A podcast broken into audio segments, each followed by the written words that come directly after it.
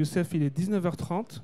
Ouais. Est-ce que tu, vous pourriez condenser en une demi-heure votre euh, propos, qu'on ait un peu de temps? Merci Pierre-Antoine. Ouais, je, vais, je vais essayer, je vais essayer. Voilà, en une demi-heure.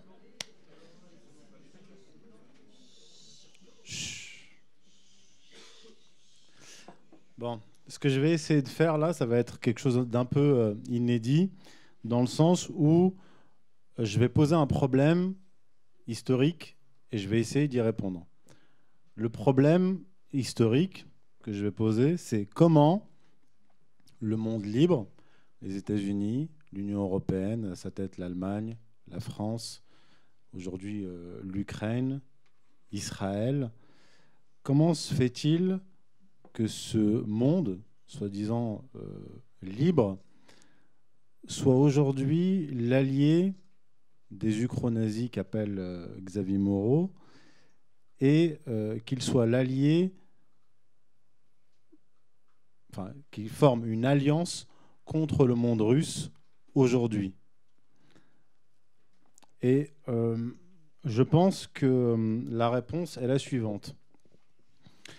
Je pense qu'on est, qu'on est dans un conflit entre deux mondes. Un monde, je vais l'expliciter, que j'appellerais inégalitaire, porté par des religions et des idéologies inégalitaires, face à un monde aujourd'hui représenté par euh, la Russie et ses alliés qui représentent un monde, disons, égalitaire. C'est-à-dire, simplement, le monde inégalitaire, c'est un monde porté par des idéologies et des religions qui pensent que les hommes sont inégaux. C'est très simple, mais la réponse va être un peu euh, complexe. Donc je vais intervenir sur le mode euh, du séminaire sans prétendre avoir de réponse euh, définitive. Alors, on va commencer en Allemagne au XVIe siècle. Pourquoi en Allemagne? Parce qu'aujourd'hui, sur le continent européen, l'Allemagne est le satrape des États-Unis, c'est-à-dire que les États-Unis ont accepté que l'Allemagne soit de nouveau le leader dans le monde européen, en Europe, dans le cadre de l'Union européenne, aux conditions des États-Unis. Donc, qu'est-ce qui s'est passé dans l'Allemagne du XVIe siècle Début du, euh, XVIe siècle, c'est la révolution luthérienne. La révolution luthérienne a lieu dans la moitié nord de l'Allemagne. Elle se répand dans la moitié nord de l'Allemagne. Moitié nord qui se distingue du sud de l'Allemagne, notamment la Bavière, par son caractère inégalitaire. Ce sont les travaux d'Emmanuel Todd sur les structures familiales. C'est un monde qui considère les frères comme inégaux, puisqu'il y a le droit, euh, le d'aînesse et les règles d'héritage sont, euh, inégales. Euh, dans la famille traditionnelle paysanne du nord de l'Allemagne, le frère aîné hérite et le, cadet, les cadets sont, sont déshérités. Alors, Luther euh, abandonne la théologie de, des œuvres et met en avant la théologie de la grâce. C'est-à-dire que, quoi que vous fassiez, donc là il se base sur Saint Paul qu'il qu réinterprète, quoi que vous fassiez, vous êtes un élu ou euh, un damné, si je puis dire, aux yeux de Dieu. Les actes n'ont plus réellement d'importance. Ce qui compte, c'est euh, la grâce. Et donc, il va euh, s'opposer gravement à, l'Église à partir de 1517 avec ses 99 euh, thèses. Donc, il va s'opposer progressivement à, l'Église jusqu'à désigner le pape comme étant un antéchrist. Ce qui est donc intéressant, le, le, moment historique qui nous intéresse là, c'est 1524. En 1524, il y a ce qu'on appelle la révolte des paysans en Allemagne. Cette révolte a lieu plutôt dans la moitié sud de l'Allemagne, qui est moins inégalitaire que, que le nord. Et Martin Luther aura été d'une certaine façon une des causes de cette révolte des paysans, puisque dans le discours, dans un premier temps, de Martin Luther, il y a l'idée de liberté et d'émancipation par rapport à l'Église, à l'Église romaine. Mais comme tout révolutionnaire, une fois qu'il s'est émancipé ou débarrassé du pouvoir, il va constituer lui-même un nouveau pouvoir. Et c'est pour cette raison que Martin Luther va euh, s'opposer aux paysans et qu'il va appeler les princes à écraser la révolte paysanne. Révolte paysanne qui va faire 100 000 morts. Donc on a un renversement dans le discours de, Martin Luther qui est passé en fait d'une sorte de, théologie euh, libératrice à une théologie inégalitaire où il justifie en réalité la condition euh, sociale et euh, l'autoritarisme par un nouveau discours théologique.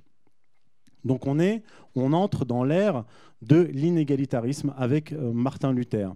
Le contexte de l'époque, c'est le Saint-Empire romain germanique, dirigé par Charles Quint, qui est un empereur catholique attaché au, catholicisme.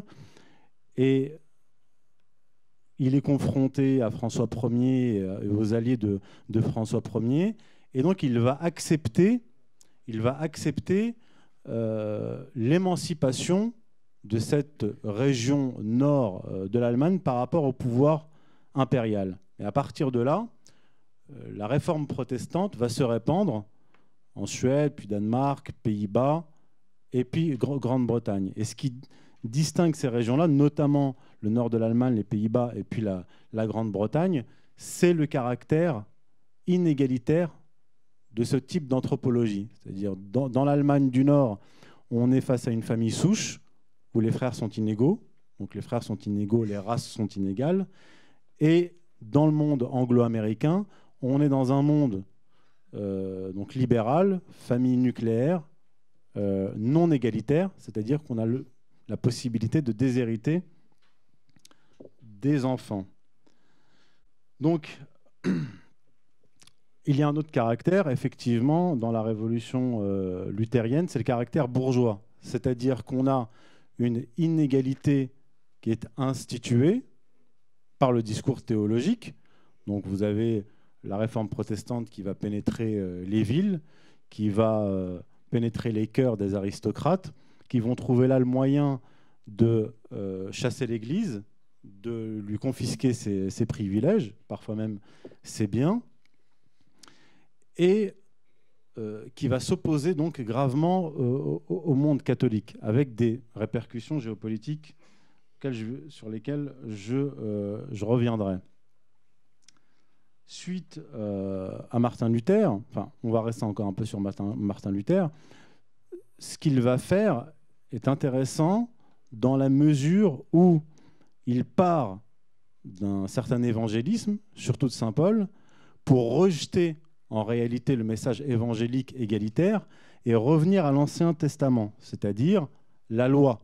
Donc la loi, comme il le dit, qu'on va imposer aux pauvres qui, eux, euh, ne refusent d'une certaine façon leurs conditions euh, difficiles, et il, va, euh, et il va la justifier. Donc on a ce monde-là, ce monde de, du Saint-Empire romain germanique, catholique, universel, égalitaire, qui commence à s'effriter à partir du nord. Après Martin Luther, je vais vite, on a Calvin.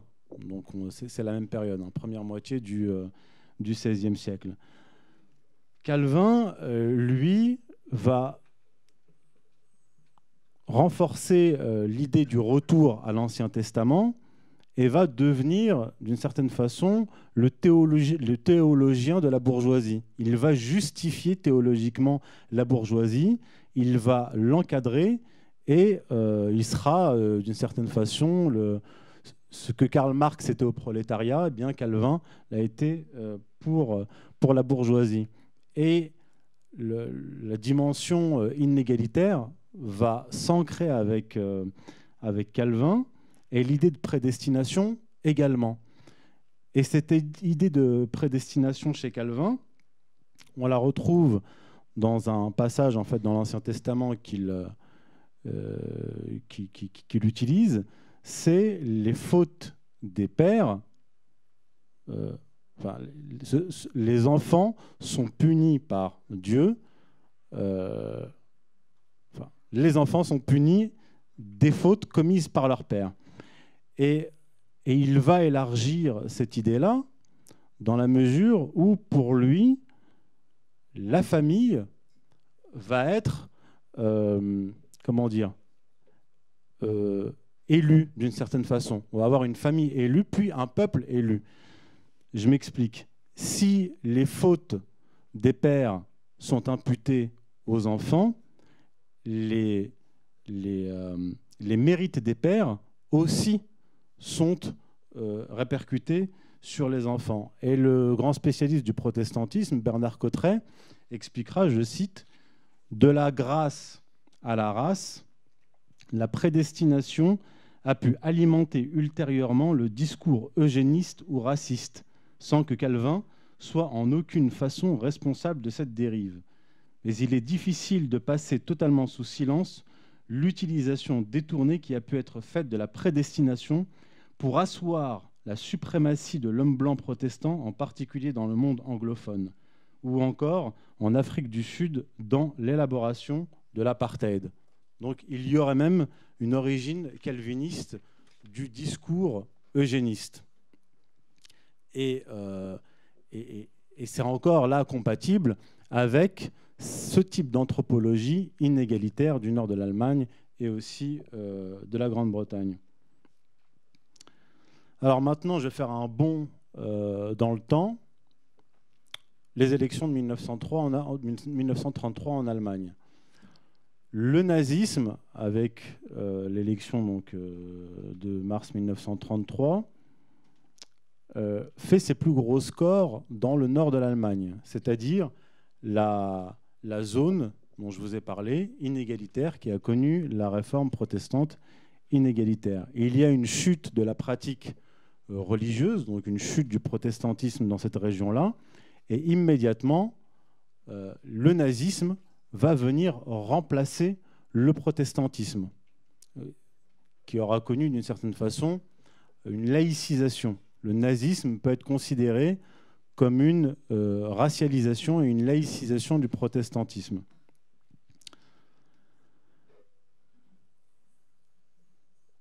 Alors, c'est là que j'en viens euh, au concept de judéo-nazisme. Le concept de judéo-nazisme a été posé par le, philosophe israélien Yeshayahu euh, Lebovitz, qui parlait des colons israéliens, même de la politique israélienne dans, dans les zones occupées. Et il disait que cette politique était celle euh, des judéo-nazis. dit aujourd'hui, il existe des judéo-nazis. je ne vais pas parler de ce judéo-nazisme, ce judéo-nazisme-là. Je vais me pencher un peu sur euh, euh, le discours d'Adolf Hitler, qui est, si on prend le discours du judaïsme, du judaïsme politique, Bible hébraïque et, et Talmud, son miroir. Je m'explique en, 1933, en 1939, avant la, Seconde Guerre mondiale, juste avant, donc la, guerre mondiale va commencer, Adolf Hitler euh, déclare lors d'un discours euh, au, Reichstag que de la guerre entre les Allemands et les judéo-bolcheviques dépend l'avenir du monde. C'est-à-dire, en gros, c'est une lutte pour la suprématie mondiale, soit la suprématie du judéo-bolchevisme, soit l'instauration d'une Pax Germanica. Quatre années plus tard, euh, dans un autre discours, donc quatre années après le début de la, de la Seconde Guerre mondiale, il est un peu plus pessimiste, mais il reste toujours sur le même ton. C'est-à-dire que il dit si les judéo-bolcheviques gagnent la guerre, eh bien, c'en sera fini de 2500 ans euh, d'histoire européenne, que les artistes et intellectuels européens seront euh, soit liquidés, soit se retrouveront en, Sibérie, et c'en sera fini de la civilisation à laquelle il tient. Lorsqu'on prend en fait la Bible hébraïque et qu'on se penche sur les promesses qui sont faites euh, au peuple hébreu, on voit là qu'il y a euh, une inspiration pour Adolf Hitler, puisque ce qui est promis dans la Bible hébraïque, ce n'est rien moins que la domination universelle, la domination territoriale, avec l'extermination des Cananéens et des autres populations habitant la Terre sainte, mais également une domination universelle réduisant les autres peuples en esclavage. Et c'est un peu le projet d'Adolf Hitler qui a, qui, a échoué. Autre chose qui est intéressant, c'est que après l'avènement du, euh, protestantisme, le millénarisme existait avant le, protestantisme, mais le millénarisme va véritablement se, prolonger dans le protestantisme euh, et, s'aggraver. On va avoir un certain nombre de sectes protestantes millénaristes en Allemagne, aux Pays-Bas, euh, en Grande-Bretagne, qui considèrent que, alors il y a les pré-millénaristes et les post-millénaristes, on ne va pas rentrer dans tous ces détails, mais l'idée est que à la fin des temps, il y aura un règne de mille ans du Christ. Et euh, le nazisme va laïciser cette, euh, cette vision de l'histoire. Ils vont l'appeler le, le, Reich de Milan. Et le Reich de Milan, pour eux, c'est comme je l'ai dit, la suprématie du monde germanique sur les autres peuples. Donc on a euh, une eschatologie, une vision raciale du nazisme qui est le miroir euh, du judaïsme politique d'une certaine façon, mais qu'on avait déjà présent dans le protestantisme, le luthérianisme, le calvinisme et euh, dans d'autres sectes qui vont naître en Angleterre. Donc c'est véritablement avec le protestantisme une rupture euh, définitive et irrémédiable avec les évangiles, avec le christianisme traditionnel, et un retour à l'Ancien Testament et sa vision inégalitaire sur le plan social et racial. Donc vous avez, je dirais, un, inégalitarisme théologico-racial dans le judaïsme, un inégalitarisme théologico-social parfois aussi raciale dans le protestantisme et ses différentes formes. Et vous avez dans le nazisme, comme aujourd'hui en Ukraine, même si ce n'est pas tout à fait le même nazisme, un inégalitarisme euh, pagano, euh, athée. Voilà, pour faire, pour, pour faire court. Suite à la Seconde Guerre mondiale, vous savez très bien ce qui s'est passé. la défaite de, l'Allemagne nazie et euh, la victoire dans le monde occidental de cet attelage, euh, je dirais, anglo-américain, judéo-protestant. C'est le monde anglo-américain, judéo-protestant, inégalitaire, qui a gagné la Seconde Guerre mondiale et qui règne sur l'Occident et aussi sur le monde depuis lors.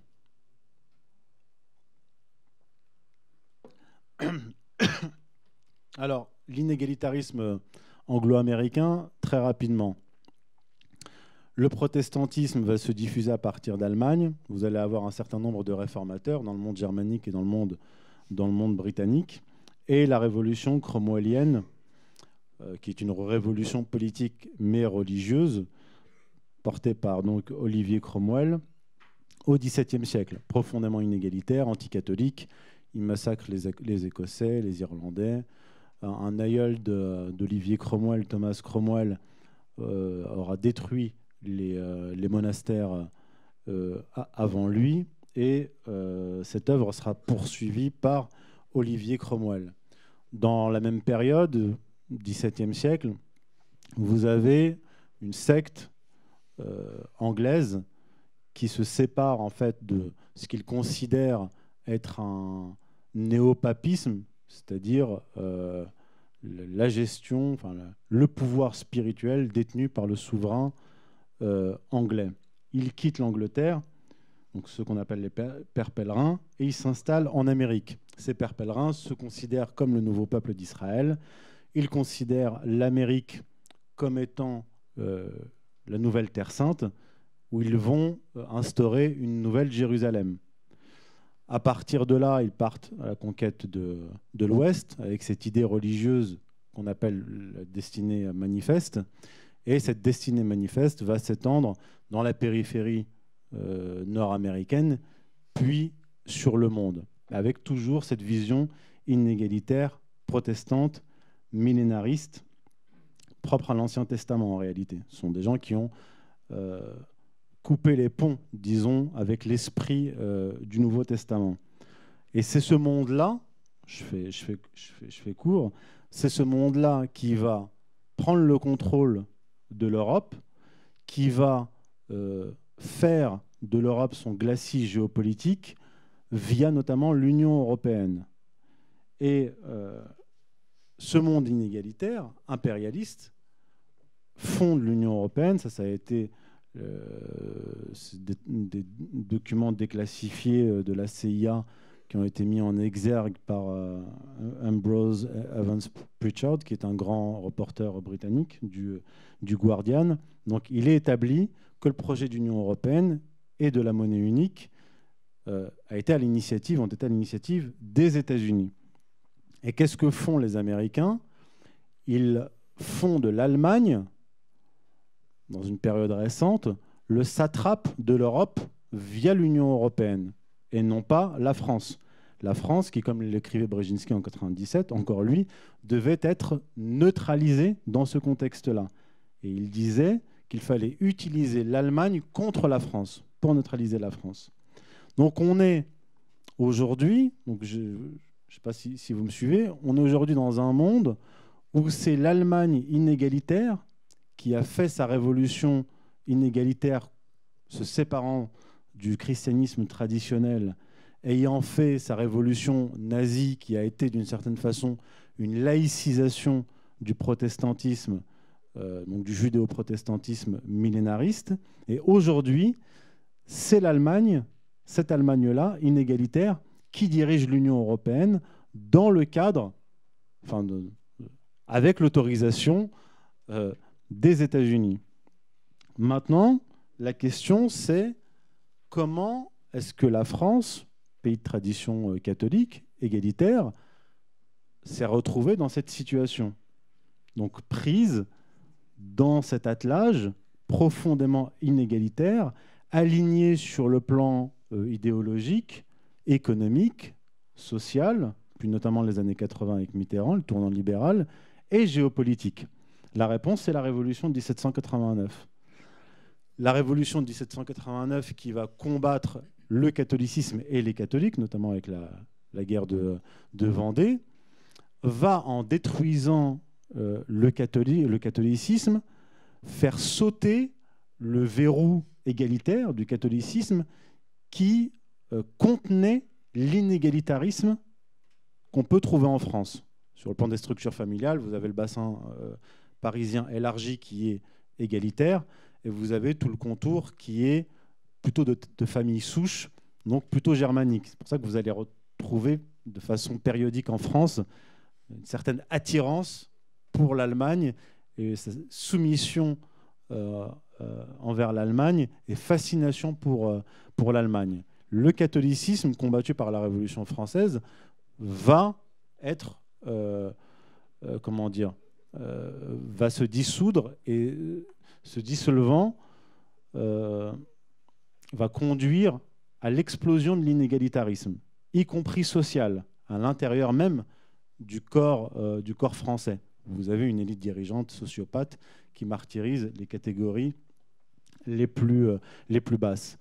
Et d'ailleurs, dans son livre, Xavier Moreau, donc le, livre noir de, la gauche française, avance la thèse que ce qu'il appelle, lui, le gauchisme, que j'appelle moi le républicanisme, est influencé par, le protestantisme dont j'ai parlé et sa conception de la grâce. C'est-à-dire qu'il nous est permis de tout faire avec euh, cette idée-là qu'il y a euh, euh, une sorte de nouveau peuple élu au sein même du, peuple français et des manants qu'on peut, qu'on peut écraser. Et donc, cette filiation-là, protestante, notamment via le monde euh, britannique, puisque les philosophes des Lumières ont été très influencés par les penseurs, euh, les penseurs euh, anglais, vont faire pénétrer l'idéologie libérale des Lumières, ou appelez ça, cela comme vous voulez, qui est profondément inégalitaire. Et ça va avoir des conséquences graves sur le plan économique et, et, et social. Puis après, Vatican II, qui va accélérer la dissolution du, du, euh, du catholicisme. Vatican II, c'est 62-65. Et le tournant libéral en France, c'est 1983. 1981, abolition de la peine de mort. 1974, autorisation de, euh, de l'IVG. Donc il y a une chaîne de, de, causalité où vous allez, si vous prenez les choses sur le temps long, vous voyez que la France, à partir de la Révolution de 1789, va connaître une, descente dans l'inégalitarisme idéologique, économique, social et psychologique.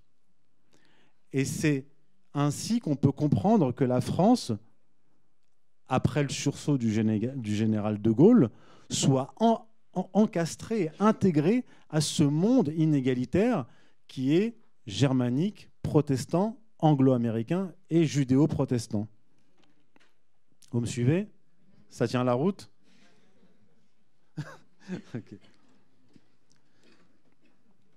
Donc, j'en arrive à l'avant-dernière partie, donc sur l'Union européenne et le retour de l'Allemagne inégalitaire au service de l'Empire anglo-américain. Donc, euh, vous l'avez vu, l'Union européenne est un espace où s'exerce euh, euh, l'inégalitarisme. On l'a vu par exemple après la crise de 2008, où on a une banque judéo-américaine, Goldman Sachs, qui trafique les comptes de la Grèce pour la faire entrer dans la zone euro, puis va la surendetter avec des taux d'intérêt extrêmement élevés. La Grèce va connaître une crise économique et c'est l'Allemagne qui va venir euh, martyriser la Grèce pour le compte de Goldman Sachs, d'une certaine façon, en lui disant soit vous pratiquez une politique d'austérité, soit je vais vous prendre vos îles et vos monuments. Ça a été ça le discours de l'Allemagne autour des années de, 2010. Donc vous avez un système hiérarchisé piloté par le monde anglo-américain avec l'Allemagne qui contrôle l'Union européenne et qui impose son modèle inégalitaire, et la France qui est dans le rôle du second. Alors que la puissance nucléaire en Europe, c'est la France. Macron est même allé jusqu'à proposer est-ce que l'Allemagne et la France partagent le, siège donc, de la France au Conseil de sécurité.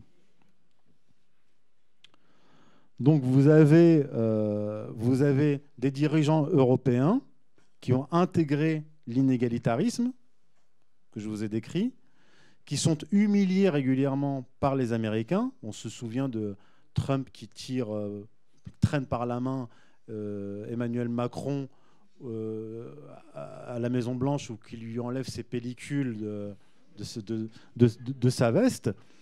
Donc Macron a intégré ce système-là, inégalitaire, il est soumis au monde euh, anglo-américain et il crève les yeux, il arrache les mains des Français de base. Vous voyez, le... c'est schématique, mais, c'est la réalité. Donc maintenant, on en arrive au conflit en Ukraine. Donc tout ce beau monde, monde anglo-américain, judéo-protestant, germanique, français inégalitaire, que j'ai décrit rapidement, il reste cinq minutes, euh, déclare la guerre, en somme, à la Russie en Ukraine.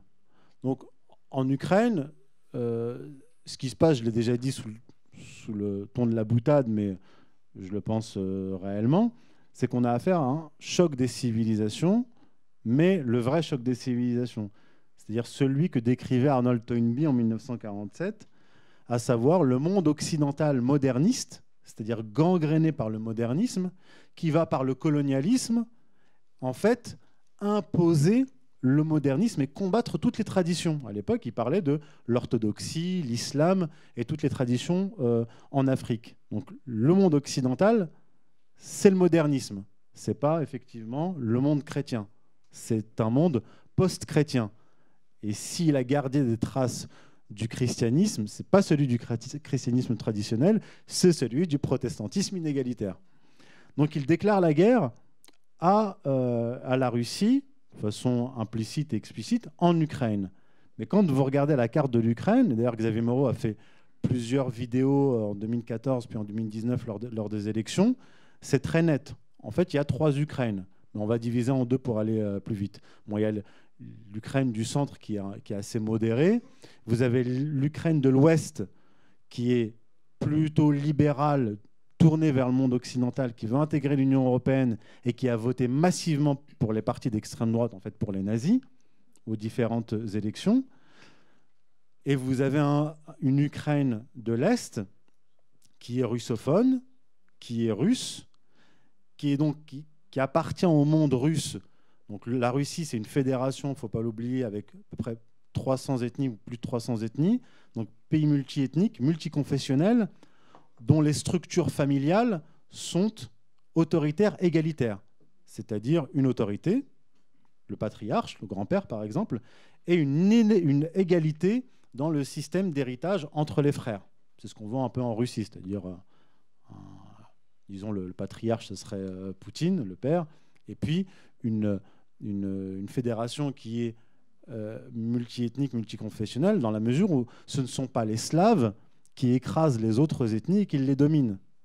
Euh, deux des plus importants ministres euh, russes ne sont pas slaves. Il et, et, Lavrov. Et quand on regarde en fait la carte militaire telle que la montre Xavier Moreau et d'autres en Ukraine, on voit que la zone d'intervention de la Russie correspond au prolongement culturel, linguistique et anthropologique de la Russie. Ils vont pas à l'ouest. Les Russes, ils, restent à l'est. Et en fait, qu'est-ce qu'on a? On a, on a l'ouest qui a un projet racialiste néo-nazi, appelez ça comme, vous voulez, donc inégalitaire, euh, païen, disons. Projet hostile, avec Poroshenko qui déclarait que leurs enfants vont vivre dans les caves, etc. etc. Et on a à l'est euh, des populations donc russophones qui n'ont pas de projet euh, équivalent, ils n'ont pas de projet racialiste, puisque ça ne fait pas partie de leur code source anthropologique. Donc là encore, le modèle égalitaire-inégalitaire fonctionne même en Ukraine. Et la carte militaire le, le, prouve. Après, il peut y avoir un débordement sur le plan militaire, mais qui est stratégique. Mais ce que veulent les Russes, c'est sécuriser cette zone qui leur appartient sur le plan historique, culturel, linguistique et anthropologique. Alors maintenant, euh, donc je, vais, je, vais, terminer. Hein. Une dernière partie. La dernière question que je pose, c'est euh, est-ce qu'on va vers une désintégration de l'Union européenne? Alors, déjà, première chose, contrairement au Saint-Empire romain germanique, l'Union européenne n'est pas fondée sur une religion, une civilisation commune. Le Saint-Empire romain germanique s'est fondé notamment, comme l'explique euh, le médiéviste Henri Pirenne, par la fusion euh, de la romanité qui a été préservée par le catholicisme et le monde germanique. Et ce monde germanique inégalitaire a fini par faire sécession d'une certaine façon, comme je vous l'ai dit précédemment. Donc l'Union européenne s'est fondée non pas sur une civilisation commune, une religion commune, mais sur euh, des intérêts, c'est-à-dire euh, des, petites nations qui veulent rejoindre des grandes et euh, qui se disent nous allons bénéficier de subventions. C'est en gros ça qui les, motive, des intérêts économiques, et un système de corruption avec des élites dirigeantes qui sont corrompues pour intégrer l'Union européenne, qui est le pendant, disons, politique de l'OTAN, et donc qui constitue le glacis géopolitique euh, des États-Unis. Or, aujourd'hui, qu'est-ce qu'on voit? C'est que à chaque crise, l'Union européenne se désagrège un peu plus. On l'a vu avec la crise de, de 2008, on l'a vu avec la crise du Covid-19 au début. On a vu des, pays, des États égoïstes qui ont lâché d'autres, comme l'Italie par exemple, qui a, été, qui a reçu de l'aide venant euh, de Chine par exemple.